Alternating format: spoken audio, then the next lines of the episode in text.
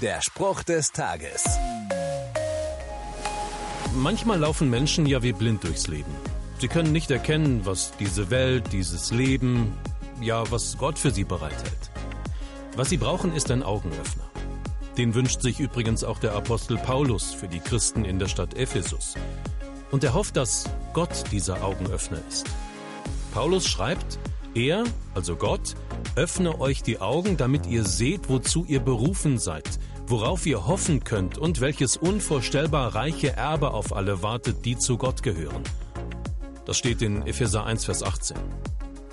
Ja, auch als Christ vergesse ich manchmal, was ich in meinem Glauben alles habe. Ja, der Alltag, Krankheit, Arbeitslast, all das zieht mich runter, macht mich blind für all das, was Gott mir schenkt. Gut, dass dann jemand kommt und mich daran erinnert. Der Spruch des Tages steht in der Bibel. Bibellesen auf bibleserver.com.